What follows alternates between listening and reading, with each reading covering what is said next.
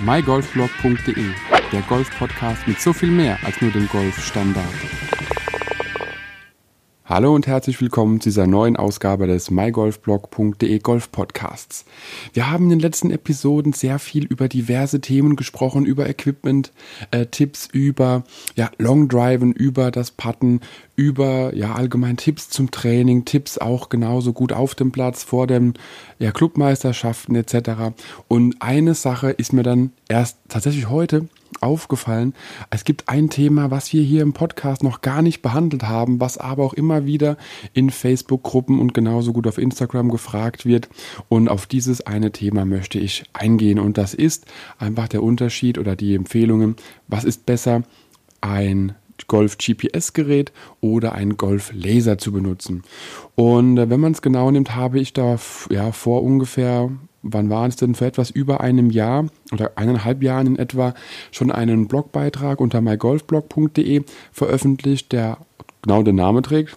Golf GPS oder Golf Laser, beziehungsweise Golf GPS versus Golf Laser.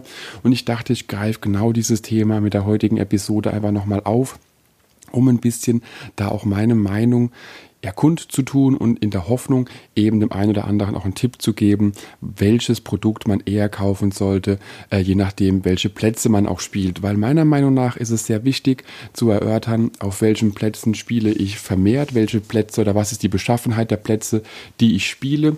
Denn je nachdem, welche Plätze ich spiele, ist es eben besser, ein Golf-GPS-Gerät, also eine Uhr oder ein kleiner Handheld etc. zu benutzen oder einen Golf-Laser. Aber jetzt steigen wir mal direkt in die Thematik ein. Äh, ich habe jetzt mehrfach schon gesagt, es kommt ein bisschen darauf an, wie man oder wo man spielt, was für eine ja, Beschaffenheit eben der Platz hat. Liegt einfach daran, ein GPS-Gerät, egal ob es jetzt eine Golfuhr ist, ob es ein Handheld ist oder eine Handy-App, Hauptsache man hat irgendwas mit GPS, ist logischerweise immer ein, ja, ein, ein äh, GPS-unterstütztes Gerät, was eben anhand der GPS-Daten, die über Satelliten übermittelt werden, eine Entfernung anzeigt.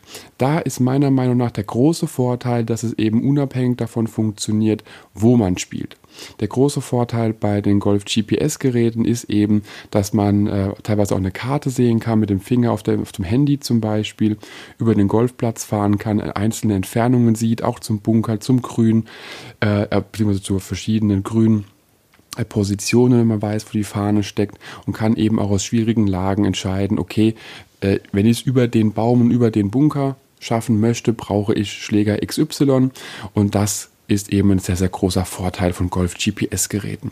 Das heißt, diese Vorteile, die ich von den GPS-Geräten aufgezählt habe, wenn man eben irgendwo im Gestrüpp ist oder dementsprechend auch ja irgendwo in dieser seltsamen Lage liegt und gar nicht weiß, wo die Fahne liegt, ist ein GPS-Gerät definitiv von Vorteil. Und genau die Vorteile in dem Fall, die ein GPS-Gerät hat, sind meiner Meinung nach die Nachteile eines Golflasers. Denn ein Golflaser braucht immer das direkte Sichtfeld zum Ziel.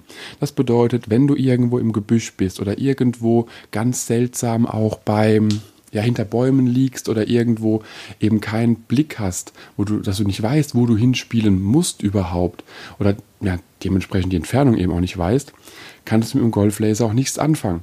Wenn du nicht lasern kannst, wenn du die direkte Luftlinie nicht hast zum, zum, äh, zum zur Fahne, dann kannst du auch nichts lasern.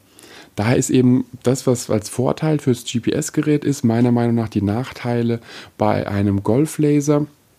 Und äh, da ich habe es mehrfach erwähnt, ist eben wirklich entscheidend, wo du spielst. Wenn dein Heimatclub und die Clubs, die du vor allem Dingen spielst, offene ja, Landschaften sind oder du immer das Fairway triffst etc. und weißt, alles klar, du hast mit dem zweiten oder dritten Schlag immer den Blick auf die Fahne, dann ist es tatsächlich egal, dann kannst du dir problemlos eines oder das andere besorgen.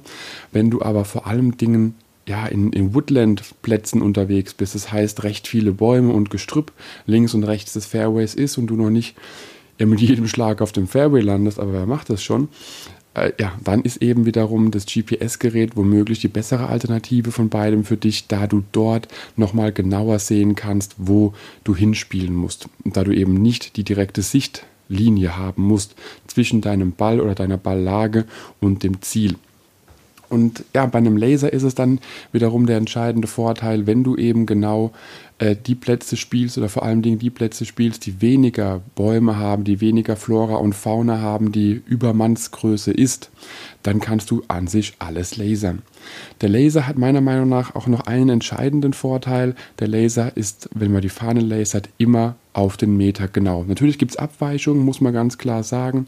Jedes Lasersystem, ob du dir jetzt ein, ein 400-Euro-Gerät äh, kaufst oder ein 50-Euro-Gerät, da kann es schon mal ein paar Meter Abweichung geben, aber es wird niemals so stark sein, dass man jetzt sagt, okay, das äh, Gerät für 500 Euro sagt dir, du solltest lieber für die 120 äh, zeigt 120 Meter zum Beispiel an und das günstige Gerät sagt 180 Meter. Das wird niemals passieren. Und ähm, das ist eben so für mich der entscheidende Vorteil. Wir haben recht lange Grüns bei dem Golfclub, bei dem ich Mitglied bin. Das heißt, es macht für mich teilweise zwei Schlägerlängen Unterschied aus, ob die Fahne vorne steckt oder hinten steckt. Natürlich erkennt man es auch an der Farbe der Fahne bei uns, ob die Fahne kurz oder lang gesteckt ist. Aber um es genau zu wissen, ist man dann eben auf der sicheren Seite. Wenn du aber auch sagst, hey, auf drei, vier Meter kommt es bei mir definitiv nicht an, das macht für mich auch keinen Schlägerlängenunterschied aus, dann ist es vollkommen egal. Also wenn du genau sein willst, ist der Laser meiner Meinung nach die genauere Alternative im Vergleich zum GPS. Und da rede ich von, also da ist es egal, ob du jetzt eine Uhr hast, eine App hast ein Handheld hast oder irgendwas dergleichen, was eben GPS-Unterstützung hat.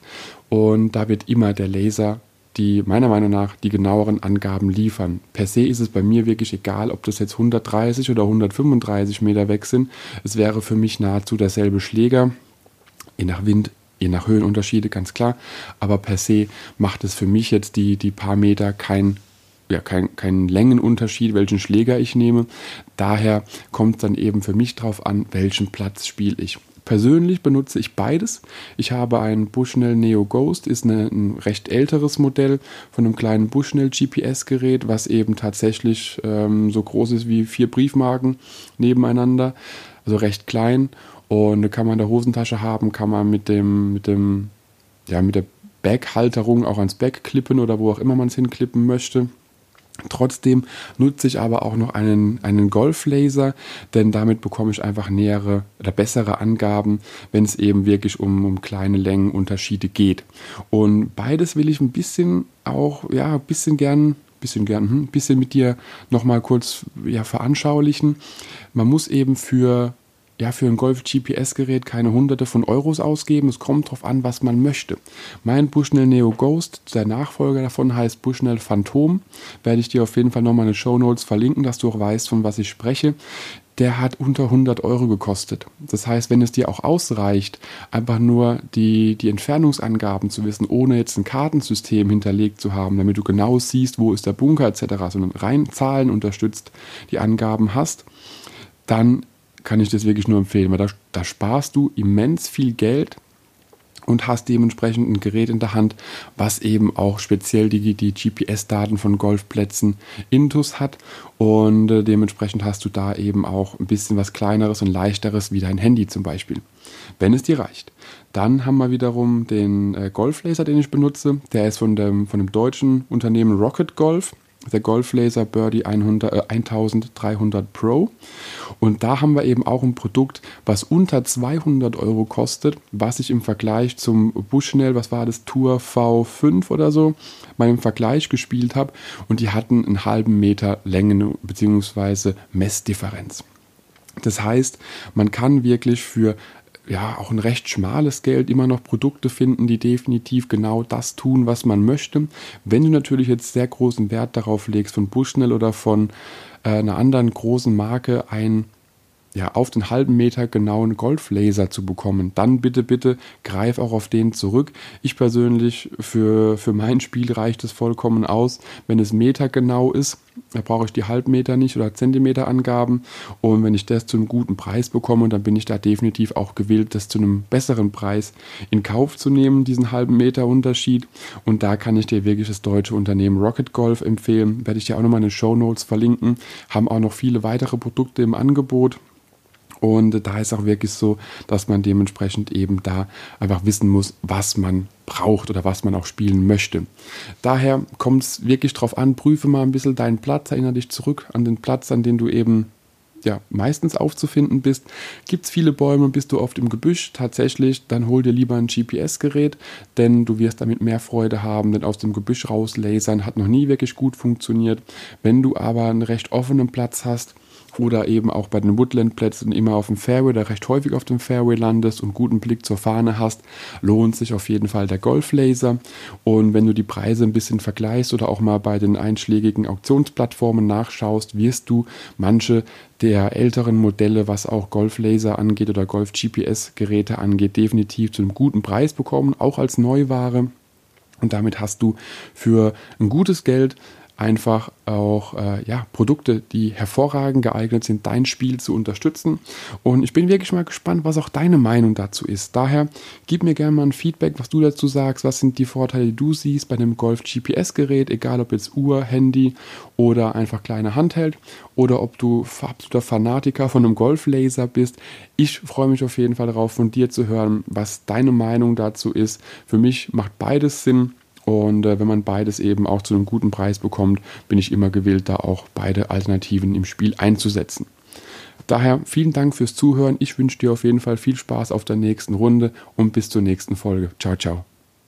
Wenn dir die Podcast-Folge gefallen hat, teile sie mit deinen Freunden, teile sie mit deinen Flightpartnern, gerne auch per Instagram, Twitter, Facebook oder per E-Mail. Gib mir dazu ein Feedback und bewerte die Podcast-Folge mit 5 Sternen, damit wir gemeinsam noch mehr Golfer erreichen mygolfblog.de, der Golf-Podcast mit so viel mehr als nur dem Golfstandard.